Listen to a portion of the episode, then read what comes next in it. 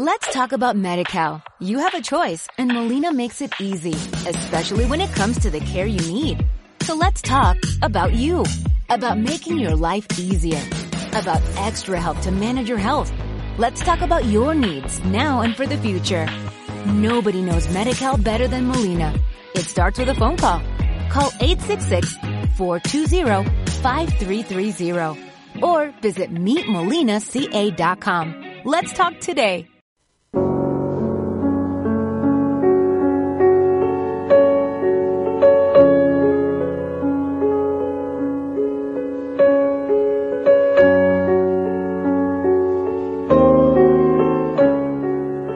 Claro de Luna, el programa de astronomía en Puntal Radio.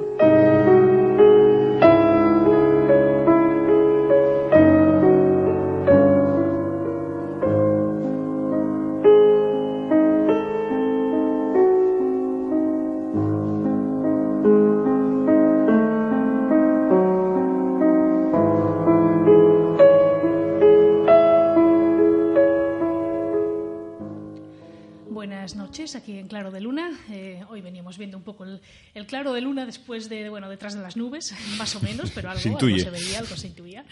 Estamos aquí, como siempre, en la agrupación astronómica cántabra. Os habla Neila Campos y conmigo está Alejandro. Hola, buenas noches, ¿qué tal? Aquí está Ángel. Hola. Y hoy tenemos a un invitado especial que se llama Axel. Hola Axel, ¿cuántos años tienes? Cuatro. Ahí empieza el invierno. Ah, empieza el invierno hoy, claro, es verdad, es el solsticio de invierno. Sí, sí, efectivamente. Qué bien. Claro, y eso es una cosa de astronomía, ¿verdad? Este es un programa de astronomía. ¿Y qué más cosas de astronomía sabes tú?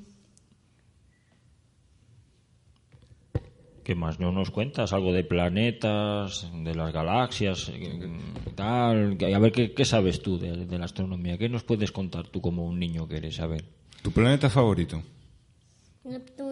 Neptuno. ¿Y está cerca o está lejos? Lejos. Está muy lejos. ¿Y tú has mirado por un telescopio alguna vez? Sí. Sí. ¿Y qué veías? ¿Qué has visto por el telescopio? ¿El sol has visto? ¿Las estrellas? ¿Qué El has sol. visto? ¿Y te gusta mucho mirar por el telescopio? Sí. Sí. Yo creo que has visto la luna. ¿Has visto la luna por el telescopio? Sí. Sí, la has visto. ¿Y qué tenía la luna? Que yo no lo sé cómo es. Cráteres. Ah, Muy cráteres. bien, cráteres. ¿Y Estupendo, qué, muy y bien. qué más? ¿Qué más has visto de la luna? Si tú no sabes lo que es la luna, ¿tú sabes lo que es la luna? El satélite de la Tierra. Ah, muy Ah, bien, muy bien, muy bien, sabes ¿eh? mucho. ¿Qué ¿eh? cantera más buena tenemos? Esta es la cantera de la agrupación astronómica. ¿eh? Este es el futuro de la Con astronomía cuatro en años, Cantabria. Muy bien, Axel. Pues cuando quieras decir más cosas, las dices. ¿eh? claro. Nosotros vamos a hablar aquí, pues no sé, ¿de qué vamos a hablar? De lo que has dicho tú, de que entra el invierno. Sí, Hoy entra el tema. invierno en el hemisferio norte, en el hemisferio sur lo que entra es el verano. Es decir, es el solsticio, se suele decir el solsticio de diciembre, para no tener que decir solsticio de invierno en un hemisferio, de verano en el otro. Y esto ha sido cuando ha entrado exactamente, lo tengo por aquí. Pues creo que hoy, día sido 21 de Hoy diciembre, viernes, a las 23 y 23. Hoy viernes ah, todavía no ha notas. entrado, todavía no ha entrado, efectivamente. Si nos escucháis en directo, bueno, si nos escucháis en diferido ya sí, pero en directo hoy viernes todavía no ha entrado porque entra a las once y pico de la noche, ¿no? Eh, Sabéis que esto, eh, bueno, pues va arrastrando un retraso de seis horas, es decir, que eh, cada año entra seis horas más tarde aproximadamente, un cuarto de, de día. Así que el año pasado, pues en vez de a las 11 de la noche, entró a eso de las 5 de la tarde, lo digo así aproximadamente. Y sin embargo, el año que viene, eh, el solsticio será ya en la madrugada del 22. Y ya el año que viene diremos, pues el invierno ha entrado el 22 de diciembre en vez del 21. Y será el año que viene 2019. Pero al siguiente, ¿qué pasa? Que 2020 ya es bisiesto. Entonces se acumula un día que lo que hace es echar otra vez el solsticio para atrás. Y entonces volverá otra vez a empezar pues el 21 por la mañana. De esa manera se evita que los equinoccios y los solsticios se, se desplacen, ¿no? Para eso son los años bisiestos. Sí, todo esto es un poco para ajustar el, el calendario, ¿no? A, Claro, a porque la el año órbita. dura 365 días y cuarto. Y ese cuarto es ese retraso que van acumulando los solsticios y equinoccios. Hay que corregir. Bueno, pues esa es la eh, principal noticia del día, así que hoy bueno, pues, eh, hemos hecho coincidir, eh, bueno, porque es viernes, es nuestro día habitual, ¿no? Hemos hecho coincidir el, el último programa del año con el solsticio de invierno. A mí me hace un poco de gracia el significado de, sol- de solsticio, que es sol quieto. Sol quieto, claro, porque el sol se va moviendo, moviendo, ¿no? En su eh, bueno, se puede observar, digamos, en el punto en que sale y se pone, o se puede observar en el mediodía. Quizá es más fácil observarlo, supongo que antiguamente lo observarían más, en la, por ejemplo, en la salida o en la puesta, ¿no? Eh, es sabido que la puesta de sol no ocurre dos veces, dos días seguidos por el mismo sitio. Se pone por el punto justamente oeste el día del eh, equinoccio, del equinoccio, pues por ejemplo, de otoño, ¿no? Y luego se va desplazando hacia el sur, de manera que se va moviendo. Si vemos el atardecer de un día, de otro día, de otro día, pues se va moviendo cada vez más hacia el sur. Y cuando es el solsticio, ¿qué pasa? Pues, pues eso, que se queda quieto y ya no se mueve más hacia el sur. Ya sale, pues prácticamente hoy y mañana, prácticamente ya por el mismo En el sitio. mismo. Y ya al cabo de un par de días ya se empieza a notar que ya iría para atrás. Para atrás, y entonces ya los días empezarían a crecer otra vez. Hasta Sí, ahora además- han estado decreciendo. Ahora que lo comentas, eh, doy fe de ello porque la ventana que tengo justamente al lado de mi trabajo hay una nave industrial con un letrero del nombre y sí que he ido observando lo que es la afición.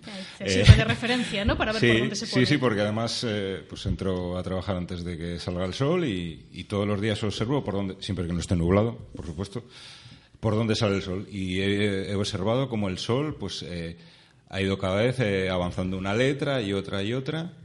Y ahora pues ocurrirá Y ahora lo se que, para, lo ¿no? que Se para y ahora volverá para y volverá es. a recorrer el letrero otra vez en dirección contraria. en dirección contraria. Y luego cuando vaya más rápido será en torno al equinoccio, será el equinoccio pues ya de primavera. Irá más rápido y luego pues irá hacia el norte.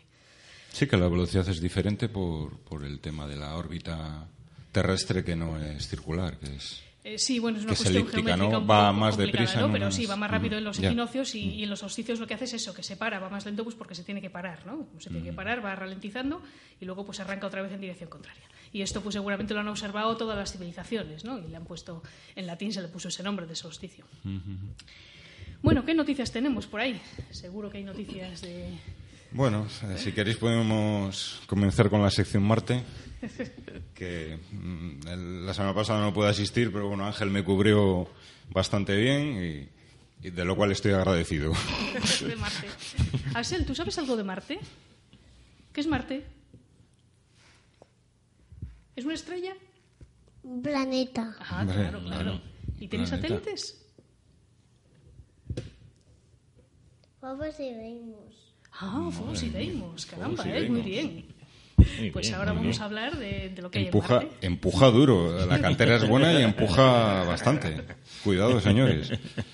Vamos a ver qué tenemos Bueno, pues eh, de Marte, bueno, tenemos unas cosillas. Tenemos primeramente una, más que una noticia, una no noticia, eh, a colación del metano, del famoso gas este que le seguimos mucho porque es uno de los posibles signos de, de vida, aunque no es lo- el único motivo por el que se puede detectar metano en un, en un planeta. Entonces, la cuestión es que ahora mismo tenemos un, un orbitador de la, de la Agencia Espacial Europea eh, que se llama ExoMars TGO, que está dedicado especialmente a detectar el, la- detectar el metano y, analizar la atmósfera marciana. Entonces, pues eh, resulta que, tiene unos, una instrumentación eh, eh, para analizar la, su- la, la atmósfera, mm, unos instrumentos muy sensibles y mala suerte que no está detectando absolutamente nada.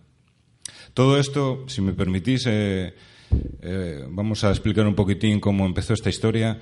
Toda esta cuestión del metano empezó con otra sonda europea, la Mars Express, que lleva, no sé, que llevará unos 10 años, o más de 10 años, llevará 10, 12, 14. Entonces tenía un- unos ciertos instrumentos que analizaban la atmósfera marciana, pero que quizá no, no tenían la sensibilidad que tienen los que, los que tenemos ahora.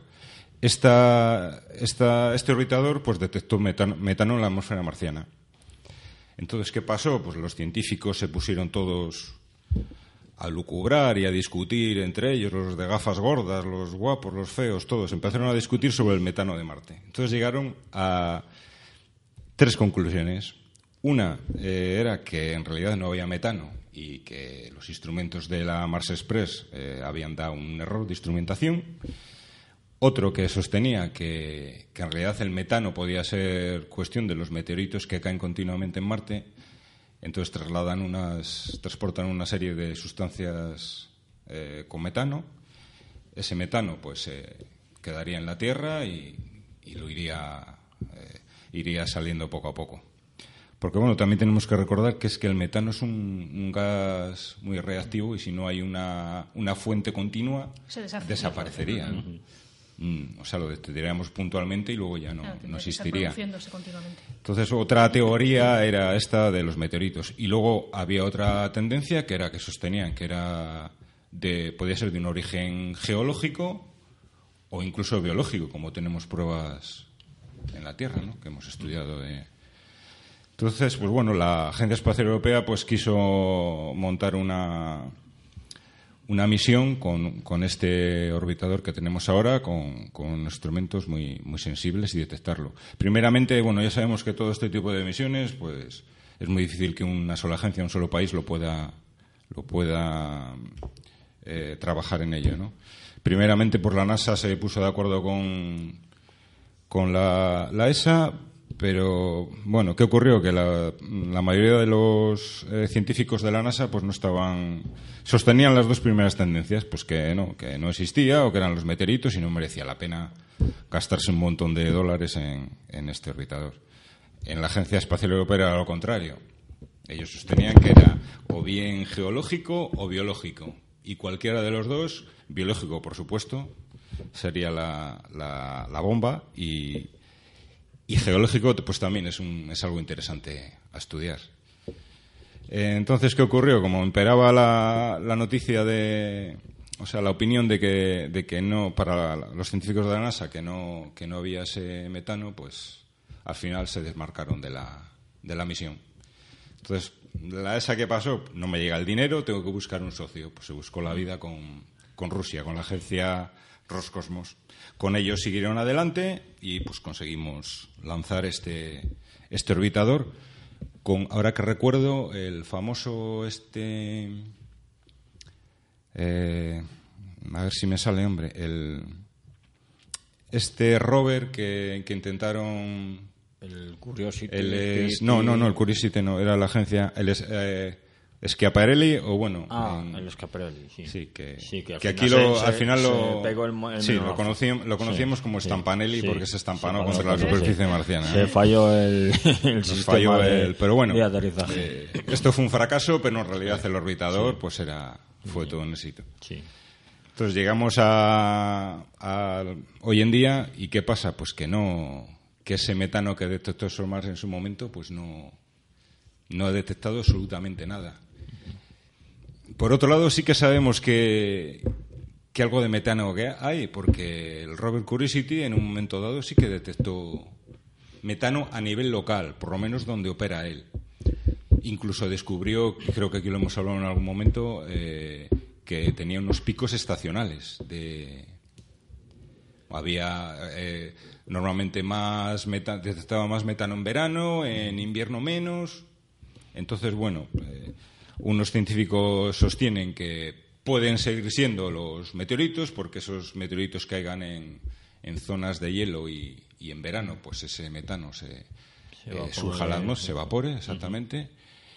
Y, y también tienen que reconocer que puede ser de origen geológico o, o biológico. Pero bueno, está- el origen geológico, por ejemplo, no sé si una gran tormenta de estas como la que hubo, eh, todo ese movimiento de, de- de ese polvo que se mueve, a lo mejor también puede remover la superficie y a lo mejor el, el gas que pueda haber ahí un poco Sí, que esté metido, atrapado y esté quizás- atrapado, y claro. también ese, ese polvo al moverse pueda hacer que se emerja Que hacia, el aire, digamos, Sí, hacia el exterior. En cualquier caso tendría tendría que existir ese metano atrapado. Pero bueno, a día de hoy pues no todavía no sabemos. Siguen teniendo esperanzas de que en algún momento eh, detecte ese, ese metano más a nivel global, porque a nivel local está claro que, que lo hay, por lo menos en la zona donde opera el rover Curiosity. Entonces, pues bueno, vamos a cruzar los dedos a ver si... Sí. Últimamente Sí. cruzamos los dedos por Marte por muchas cosas, porque desde los que piensan enviar naves tripuladas y hacer ciudades, como los, nuestros amigos de, de, de las de la empresa esta privada, hasta, bueno, SpaceX, sí, hasta, bueno, pues la gente que ya, pues, bueno, eh, que tiene como objetivo el ir allí específicamente. Ya la Luna como que se quiere ir a la Luna otra vez, pero casi se están fijando más como objetivo Marte que no, yo creo que la Luna. La luna un no- poco eh, estaría bien como paso intermedio. Sí, pero mm, yo creo que van a, van a emplear más en poder ir a Marte que no en volver a la Luna. Sí, bueno, creo. este Elon Musk está, empe- está empeñado en que la humanidad se establezca en Marte, ¿no? En que se convierta, decía, en una especie multiplanetaria, es decir, que se establezcan varios planetas y así, si ocurriera una catástrofe en la Tierra, pues quedaría al menos la colonia de Marte, o viceversa. Y bueno, pues esparciéndose más, se, eh, se incrementan las probabilidades de supervivencia de la humanidad a largo plazo, ¿no? Esa es la filosofía suya. Hombre, muy- a muy largo plazo. Sí. Yo a corto plazo sí, sé que soy el cenizo, o sea, tengo- me interesa mucho Marte, pero la, la llegada es que no, no la veo. En mi generación no la veo. No, no, hombre, Bueno, no. tarde o temprano ocurrirá. Sí. ya Sí, sí, sí, con hombre. Nosotros no lo vamos, nosotros plazo- no vamos a ver ni eso ni muchas cosas mm, que van a suceder mm, de aquí a 200 años. O sea, yo no me imagino eh, Hombre. cómo puede ser la tecnología dentro de 200, 300 años. No, pero no. decían que la bueno que posiblemente la primera persona que pisara Marte ya ha nacido, ¿no? Eh, Sí, eh, claro. Piensan algunos. Hombre, yo tengo, A- a aprovechando, ejemplo, a lo mejor. aprovechando que está Axel aquí, pues hombre, yo sí que tengo esperanzas de que, de que él lo vea. Hombre. Y, bueno, y por Sí, lo menos se acuerde de sí, nosotros. sí. Hombre, es que de una, eh, 100 años, mm, teniendo en cuenta que van a durar más años que nosotros, porque la- su vida va a ser más longeva, entonces, pues... mm, Durante el siglo igual sí, ¿eh? Sí, Lo- porque además eh, de, de- de aquí a 100 años se va, va- vamos a evolucionar mucho en tecnología y a lo mejor lo que hoy vemos como que es una distancia Ya, de, es verdad. de un año, a lo mejor luego resulta que lo pueden hacer en 5 o 6 meses dentro de por 100 Hombre, años. aquí la clave sería el abaratar los costes, que es donde Sí, sí, lo que hemos hablado empresa, siempre, ¿qué tal? SpaceX está Sí, haciendo una labor muy, sí. muy Sí. encomiable. Eh, pero por otro lado veo pues que, que tiene que haber un interés muy grande realmente para ir a Marte. Cuando pisamos la Luna era un, bueno, lo que hemos hablado tantas veces. Claro, era un contexto de guerra fría, Sí, cuestión sí. política. Y para ir a Marte ahora no veo una motivación, o sea, motivación para ir sí, pero una motivación suficiente para emplear las cantidades de dinero que hay que emplear en... Es que ahora igual es más científica que no específicamente decir es que hay dos que se están ahí entre que si sí, que si tú, que si yo, sino Sí, ahora que la motivación sí, sería más científica ahora que política, claro es, es más en común todos por, porque claro estamos hablando de ir a otro mundo, o sea bueno, ya no es estamos hablando de la luna. Esto es para pensar también, ¿eh? que la política motiva a la humanidad Sí, más que la ciencia, ¿no? Sí. Sí, Por, sí, por bueno, con la ciencia por ya- desgracia sí, es así. sí, Muchas veces hemos hablado que... eh, ¿De dónde hay que recortar primero? Pues De la ciencia, que Claro, sí, ¿quién sí. le interesan unos bichos, unos planetas, unas cosas? no? Bueno, pues ¿qué tenemos por aquí más lejos que Marte? Tenemos más novedades en el sistema solar, ¿no? Se ha Sí. descubierto un objeto, bueno, pues un planeta enano, no sé si lo llamarán planeta enano o como lo llamarán, depende del tamaño, pero bueno, pues mucho más lejos que. Esto sirve también para cuando la gente nos sigue preguntando, ¿y por qué Plutón no es un planeta? Pues eso, ¿no? Pues porque todos estos nuevos que descubren, que son iguales, son parecidos, tendrían que llamarse planetas también y la lista pues sería muy larga. Hombre, los pobres niños como Gassel, imagínate que aprenderse la aprenderse lista de lista de planetas. no sé cuántos planetas. No harían nada en todo el curso. ¿no? Sí, pero de hecho me parece que ya había oído yo por ahí que lo iban a catalogar como asteroide. Mm, había Si, si tenido- no tiene el había tamaño, oído- pues sería, no sería planeta enano. Hombre, yo en algún sitio no, he leído no tienen que- todavía medidas, ¿no? Claro, todavía se Distancias todavía. poco. Estiman, estiman, yo por lo que he leído, que puede tener unos 500 kilómetros de diámetro. Hombre, Bueno, es un pedrusco bastante grande. Sí, si bueno. realmente Sí, esas medidas bien, son, Sí, pero- son ciertas. Pero es el objeto bueno pues más lejano del sistema Sí. solar conocido hasta ahora. Eh, Era, me parece que era Eris, el que se conocía hasta ahora que era el más lejano, y ahora este está un poco más lejos. Sí, Está- Eris se andaba por una distancia de 96 unidades astronómicas. pues este está como a- parece ser a unas 120 A unidades 120, unas astronómicas. 120. Es decir, 120 veces la distancia de la Tierra al Sol. La distancia media, exactamente. Bueno, Así eh, que, la bueno, pues eso, eh, esto, eh, digamos que empuja un poco hacia afuera los límites de, bueno, no del sistema solar, porque el sistema solar acaba en la nube de Oort y hay cometas y hay de todo, ahí fuera, ¿no? Pero lo que es eh, el dominio, digamos, de los planetas, pues llega, parece que más allá de lo que pensábamos. Y le han llamado, bueno, han llamado far out, ¿no? En inglés, ¿no? sí, Algo así como eh, allá Sí. lejos, eh, allá Lejos, vamos, eh, lejísimos. allá No, no vayas en taxi que te va a cobrar una carrera impresionante. Se llama 2018 VG18, en realidad se llama así. Bueno, el nombre no sé si es provisional o lo tiene que aprobar la Unión Astronómica Internacional, ¿no? Los nombres que se ponen a los nuevos eh, cuerpos descubiertos. Lo, lo curioso de este nuevo descubrimiento, creo que hace unos meses también hablamos de algún otro planeta menos descubierto, es que ha sido eh, buscando el famoso planeta X. Pues bueno, eso es un poco, yo qué sé, pues a lo mejor este que han descubierto ahora es el planeta X, ¿no? Eh, Es lo que quieras. Bueno, ellos hablan de otras interacciones gravita- No, y gravitatorias. posiblemente No, no está claro, no está claro eso. y posiblemente encuentren algún otro más que a lo mejor pues eso que estás explorando y, y de repente pues aparezca por ahí como ha podido aparecer este ¿no? Es que las interacciones gravitatorias son tan pequeñas porque son cuerpos muy pequeños. Y las son distancias claro, enormes, Son claro. distancias enormes. Las interacciones gravitatorias pues son muy difíciles de medir y de precisar y, y no, no, no está Pero nada bueno, mirándolo por el lado positivo, oye, igual está bien que busquen ese famoso planeta porque están descubriendo un montón de cosas.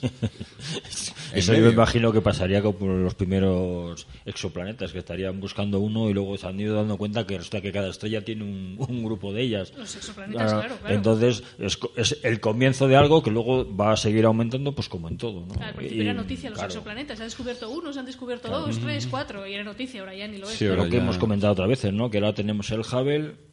Eh, cuando al final deje de ser el, el- el que digamos actualice todo y pongan el, el web en, en- en órbita, pues posiblemente el web nos vaya a, a a encontrar otras cosas que con el Hubble a lo mejor no hemos podido ver todavía porque no teníamos suficiente Sí, sí. eh, espejo para poder ver todavía más allá, más en el Según tiempo. vayamos afinando la tecnología, Sí, pues entonces, descubriremos bueno, no cosas. sé, es- Podremos mirar más lejos. Sí, sí, mira el Jave que cada día pues nos da nos da unas imágenes impresionantes. Mm, La gente, por ejemplo, estaba mirando yo aquí ahora que ha, en el, ha, ha hecho una, una toma de la M81, que no sé si la habéis visto. Es impresionante la galaxia De la M81. galaxia M81. de- sí, sí, pero, pero impresionante que la toma que ha tomado. Está cualquier persona, yo la he recibido por Facebook ahora hace cuatro horas y es impresionante. M81 es una galaxia que, bueno, pues con un telescopio mediano de aficionados se ve una manchita borrosa Una que manchita. nada más. Y cuando uno sabe que eso es una galaxia formada por miles de millones de estrellas, pues uno sabe lo que está viendo, ¿no? Pero Claro. Sí, sí, no, la, la imagen yo se la recomiendo a cualquier persona que, que entre en, en Hubble, en la página del Hubble, y ahí la, la van a tener perfectamente. Y es que es impresionante, o sea. Porque bueno, la página aquí- web del telescopio Hubble tiene para tirarse horas y Sí, horas. sí, mirando horas y imágenes, horas, sí, sí. sí, sí, Ahí, Además están, la están constantemente actualizando de las, de los todas las cosas que toman y tal. es- también ha surgido la noticia de, de la materia oscura, que también la he visto, la he estado viendo antes. Otra vez la pelea de la materia oscura que hemos comentado a veces. y Hubble sigue demostrando que está ahí, pero que bueno, la... volvemos a lo de siempre, ¿no? Que no se pone de acuerdo eh, el algo- mundo de la hay. ciencia no se pone de acuerdo, la siguen llamando materia oscura, pero eh, es que esa, esa, fo- esa forma que hace la, la- la lente gravitacional que le llaman ellos, pues no sé. Hay, pero bueno, también es, es interesante en la página, en la persona que lo quiera, quiera ver hablar de este tema, pues en ese, el Hubble la también ha tomado unas muestras y pues eso, habla de este tema también de la, de la energía, Sí, de la materia oscura en, en el, en el sistema interestelar. Eh, per- per- perdón, el sistema de lo que es el, eh, Y es que es- la red cósmica. Es curioso lo que es no tener atmósfera, porque el, el Hubble, eh, la ventaja que tiene es que está, que está por eh, encima en de la órbita, está por está encima. unos y no, hace falta mucho, ¿eh? son unos no tiene 600 una- Mm. kilómetros de altura, unos 600 kilómetros de altura, ahí ya apenas hay atmósfera, ya no hay casi. Claro, claro, es que no tiene una abertura especial. No sé si no llega a los Tiene 3 como metros, dos 2 metros metros y y algo, pico, sí, sí. cuando en tierra estamos construyendo Sí, sí, telescopios más, de eh, 8, claro. 10, 15, Pues 20 mira, el- metros. me parece que es de 8 metros el que ha descubierto el planeta enano nuevo este que decimos. el Mm, sí, un- Ha sido un telescopio de 8 metros de diámetro. Un telescopio japonés y, luego lo ha confirmado otro en Chile. Y estamos en lo Y que dices, en claro, tierra con ese en- tamaño, ¿no? con- Y en el espacio Sí, con un tamaño sí. la cuarta dos- parte, pues estamos viendo Se consiguen más. imágenes mucho más. Así que la culpa es de la atmósfera de que no veamos mejor. Sí. No, de hecho, muchos proyectos, yo también había, oído- había leído proye- proyectos de poner eh, telescopios en la Luna. Es decir, en vez de ir a la Luna especialmente, hacer una colonia allí y tal, pues me, ir a instalar mm, telescopios, porque claro, hay en- también en la, en la atmósfera es que cero. sí. Entonces, Claro. ahí tienes eh, el caballito que siempre va a estar ahí, nunca le va a molestar nada. Hombre, puede haber algún asteroide que es pequeñito, que se estrelle por ahí, como también... Pues, Esperemos habido- que no le dé al telescopio. pues, pero bueno, es una, claro, es sí, una sí, posibilidad, tienes- pero hay que contar con eso, ¿no? Si O tienes sea, una apertura de dos metros con el telescopio Hubble y le pones, claro, en el espacio vería, quiero decir, vería igual el Hubble que uno que está en la Luna. Pero claro, en la Luna sí que te puedes hacer uno de 10 metros. Claro, que eh, igual sí, en sí. órbita no lo pones, Claro, pero en la Luna no, no, sí. Entonces, Luna que sí. vería uno de 10 metros que no tenga atmósfera delante, ¿no? Aquello sería espectacular. Sí, Sí, de hecho em- eh, querían empezar a mandar módulos para empezar a montar allí, digamos, como una como si fuese la instalación internacional, pero en, en vez de estar en el espacio, pues estaría posada sobre la Luna y montando módulos. Pero bueno, no sé, también Seguro, es un poquitín seguro- a la, a la larga. Sí, seguro Pero que muchos científicos estarían encantados. Hombre, pero ya te digo yo. Poderoso caballero. Sí, Eso es cuestión de, de dinero.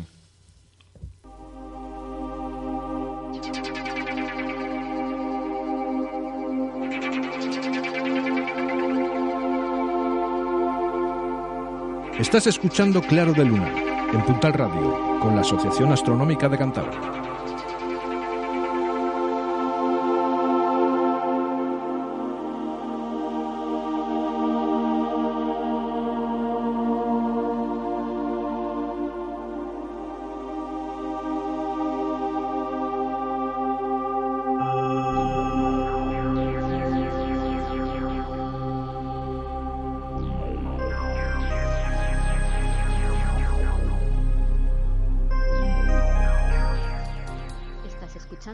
Puntal Radio, tu emisora online.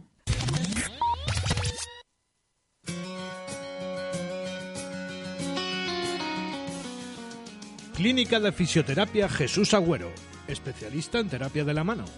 Trato y atención personalizada, porque cada paciente es especial. Máxima seriedad y puntualidad en la cita horaria. Clínica de Fisioterapia Jesús Agüero está en la Plaza de las Cervezas, Portal 16A, entre planta, en Santander. Pide tu cita en el 657 23 82 36. Clínica Jesús Agüero, tu terapia en las mejores manos. Registro de Sanidad 6-2016 barra 2680. Just like when you were leaving Amarillo. Take that new job in Tennessee.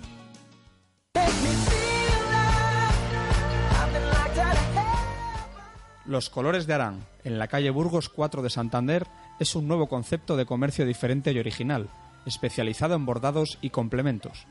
Ofrecemos todo lo necesario para un regalo exclusivo, único y especial, con una amplia y cuidada selección de artículos de ropa del hogar, juegos de toallas, albornoces, mantas, baberos, peluches, todo bordado y personalizado. En bordadosinfantiles.com podrás conocer nuestros productos, que son la esencia de nuestra marca, y hacer tus pedidos. Los colores de Arán estamos en la calle Burgos 4 de Santander y en bordadosinfantiles.com.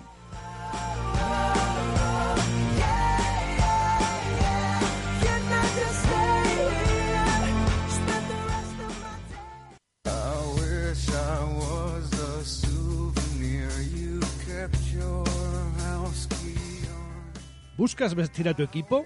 Roma Rugby. ¿Necesitas equipaciones deportivas personalizadas? Roma Rugby. Empresa dedicada a fabricar a clubs y equipos, lo que necesiten para competir, con materiales resistentes y eficaces. Además, en Roma Rugby disponemos de merchandising y material de entrenamiento. Consúltanos en el 605 70 2808 y en redes sociales, Twitter, Facebook e Instagram y en romarugby.es.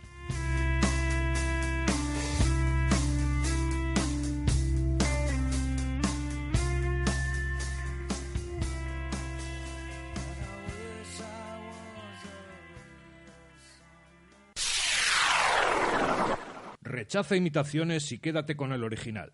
Puntal Radio.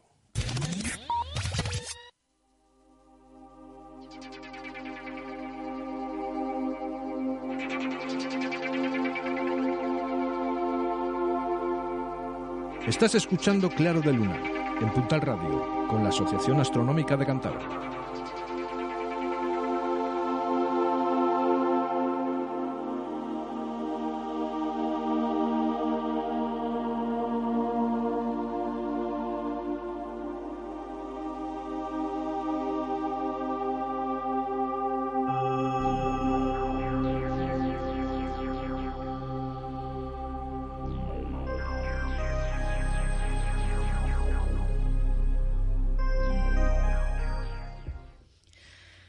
Vamos a hablar de un planeta que es un planeta que, Bueno, es un planeta que tiene anillos. Seguro que Axel sabe cuál es.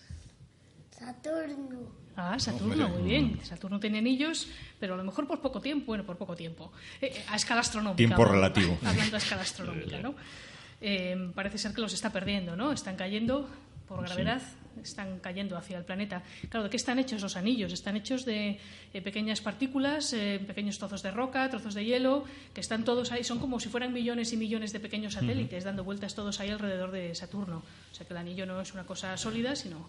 Además son diferentes, ¿no? Son muchos anillos concéntricos y unos están hechos de partículas muy finas, como arena muy fina, otros eh, un poquito más, otros de, de partículas de hielo. Y, y, bueno, pues es una cosa, parece ser que a, escala astronómica sería una cosa circunstancial. Los anillos se pueden haber producido quizá por, por choque de lunas en algún momento, que saltaron ahí en pedazos. Y bueno, si pudiéramos pasar la historia del sistema solar como si fuese una película muy acelerada, pues veríamos ese choque de lunas, saltarían ahí todos los pedazos formando un anillo, darían unas vueltas a Saturno y luego ¡zas! irían cayendo y, y sería una cosa circunstancial. Sí, sí, que- no, no sé exactamente. Bueno, tiene unos cuantos millones de años, pero vamos, según creo, los primeros dinosaurios, si hubieran tenido telescopios, no, no hubieran podido ver los anillos. cientos de millones, Uy, unos sí. cientos de millones de años. Hubieran eso es visto lo que un- les queda más o menos. un Otros, planeta- Otros 100 o ciento y pico millones de años, igual es lo que les queda. Ya los humanos ya, ya pintaban el planeta con una cosa, con unas manchas por los laterales. que imagínate los dinosaurios que no pudiesen los ver lo que, no. lo que iban a. Oye, pues hemos tenido suerte, ¿no? De vivir en una época en la que Saturno tiene Sí, anillos, si no, sí, nos sí. hubiéramos perdido. Hombre, todavía yo pienso que faltan muchos años, pero si, la, si por casualidad la gravedad empieza a tirar mucho de ellos, igual mm, mm, dentro de tres o cuatro generaciones largas igual ya no ya los ven bastante mermados no Bueno, no bueno, sé ya veremos un poco escala- ya veremos a ver o a lo mejor escala luego la gravedad deja un, con- deja un poco de tirar tanto de ellos o se conlleva digamos los más cercanos realmente al planeta y Claro, los más cayendo. exteriores queden un- como van a tardar más tiempo en caer pues a lo mejor esos puedan quedar más Sí, queden más finos, Sí, más- pero todavía se- Claro, se como pasa con, con Neptuno, Urano y Neptuno, que tienen unos, lo que pasa es que ya son Sí, muy difusos, sí, sí. muy Tienen casi anillos, pero- no Sí, se no, ven. Es verdad que se nos olvida a veces Y, que todos los planetas claro, exteriores tienen tienen anillos, anillos. muy eh, tenues, Urano sí, y pero tienen. También tenemos que pensar que también ellos pudieron tener a lo mejor tanto casi tanto anillo como realmente Y lo han ido como perdiendo. y lo han ido perdiendo y lo que hoy vemos es el resto de, de aquello que quedó, Sí. ¿no? Eh, Es que es- incluso Júpiter tiene un muy tenue Sí, anillo. sí. Sí, sí, Pero estos se han conocido pues cuando las naves han ido hasta allí, los Voyager y tal, se empezaron a ver los anillos de Neptuno, de Urano, que no se conocían porque desde la Tierra con un telescopio No pues, se ven. pues no, no se pueden Sí, ver. no, no, no se resuelven desde la Tierra.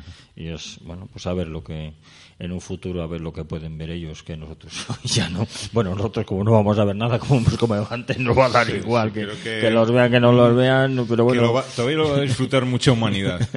Creo que seremos capaces de acabar Yo con el eh, lo que sí, les envidio dentro, mm, por una parte me gustaría volver a nacer después en el tiempo, ¿no?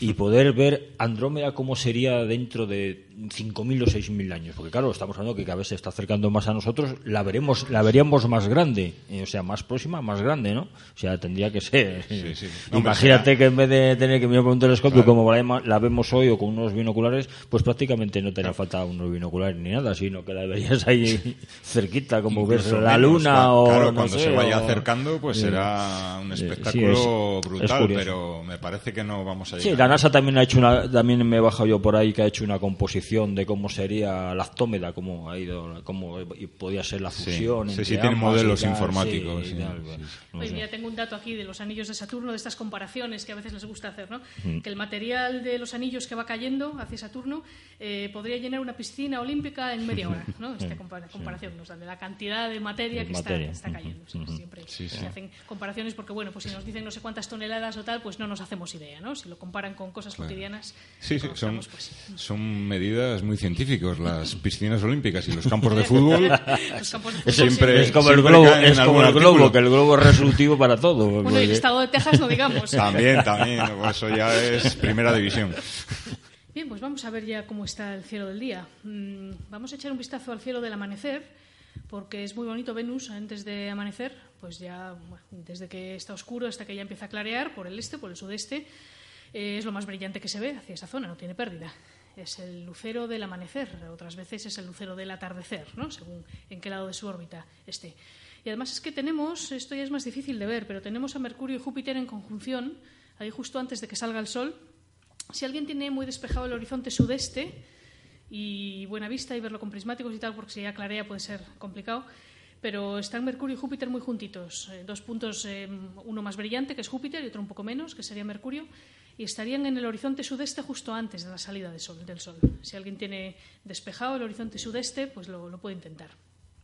Eh, la conjunción, bueno, estoy hablando de, la noche de hoy viernes, mañana sábado por la mañana, Mercurio se mueve bastante rápido, con lo cual ya se irían separando de esa conjunción, esa aproximación, que por supuesto es visual, ¿no? No, no, no es que se aproximen de verdad. ¿Y qué más tenemos? Bueno, pues en el cielo de las primeras horas de la noche tenemos ya las constelaciones de invierno. Eh, casi todo el mundo sabe reconocer, pues por ejemplo, Orión, que aparece ya en el sudeste a las primeras horas de la noche, y luego pues va pasando hacia el sur. eh, y en Orión pues tenemos varias estrellas brillantes, tenemos las tres Marías que forman el cinturón, tenemos Rigel, Betelgeuse y tenemos alrededor de Orión pues tenemos también a Géminis, Castor y Pollux a la izquierda, según lo miramos, es el hemisferio norte.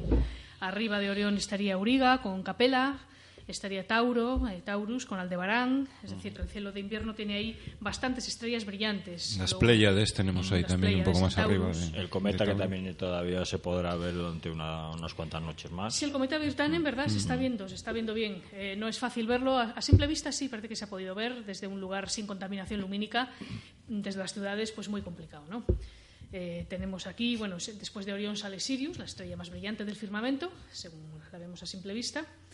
Y por el oeste pues se van perdiendo eh, las constelaciones, eh, ya pues por ejemplo eh, Pegaso y todas estas constelaciones que se van pe- perdiendo de este a oeste a lo largo de la noche y también pues a lo largo de según pasan los días van pasando cada vez más hacia el oeste y por eso se van perdiendo las de otoño y van apareciendo las de invierno.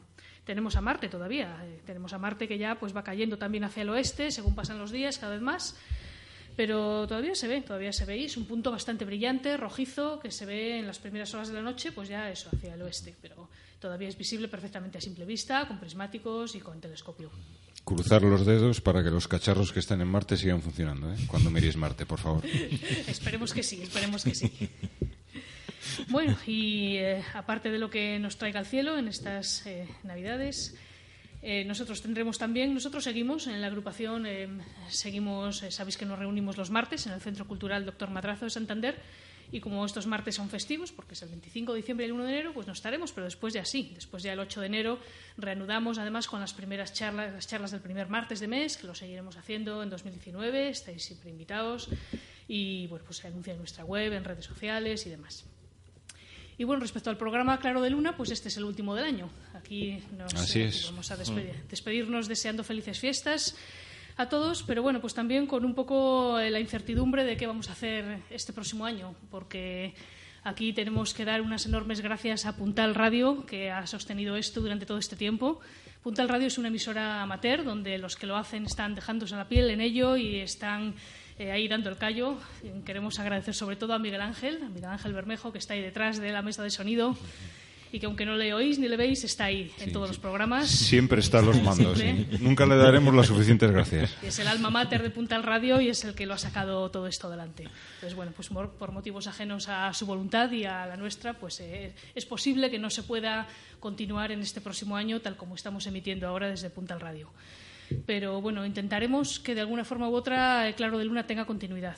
Intentaremos, pues eh, veremos si con a lo mejor con menos medios o de alguna otra manera. eh, quizá no será lo mismo o quizá no tendremos la misma eh, calidad y una calidad profesional como tenemos aquí en un estudio de radio, ¿no? Pero de alguna manera intenta- intentaremos que el programa siga apareciendo con alguna periodicidad, intentaremos que se siga subiendo a iVoox, aunque quizá no se emita en directo, veremos que a lo mejor quizá no, pero nos podéis escuchar desde iVoox. Así que bueno, esperamos que en 2019 Claro de Luna pueda seguir adelante. Bueno, yo simplemente decir que, que bueno, que, que efectivamente ha sido un placer para mí hacer este programa, que en la vida pensé que me iba a meter en estos berenjenales, pero con la existencia de, de Miguel Ángel y Puntal Radio, pues, pues nos metimos en esto y ha sido un placer estar con, con todos vosotros, con los oyentes y con estos maravillosos compañeros que, que son geniales. Sabéis que os agradecemos a todos los oyentes que estáis ahí porque gracias a vosotros hemos seguido haciendo esto y gracias a vosotros lo vamos a seguir haciendo. Así que bueno, pues eh, esperamos eh, no perdernos de vista o de oída y, y seguir estando. Sí, sí. Haremos todo lo posible. Todo lo posible por estar por ahí otra vez, sí, a ver, y- a ver si podemos seguir hacia adelante, de, sea con otros medios y otras formas. Así que, bueno, pues nada, eh, ahí seguiremos, eh, lo comunicaremos a través de nuestra web y redes sociales y podéis seguirnos. Así que muy felices fiestas a todos, nuestros mejores deseos para el año nuevo y podemos decir, pues hasta pronto. Bueno, Hasta siempre. Hasta ahora. Digo hasta ahora.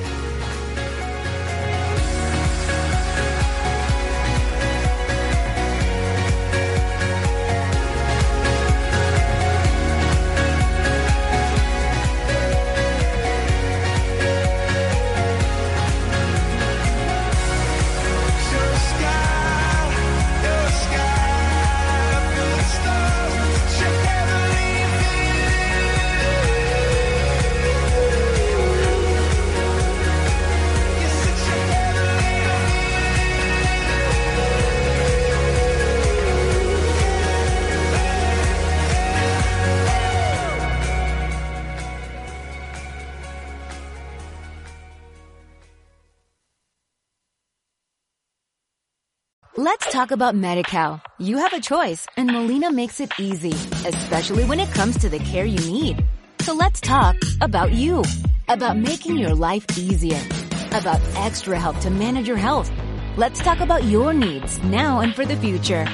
Nobody knows MediCal better than Molina. It starts with a phone call. Call 866-420-5330 or visit meetmolinaca.com. Let's talk today.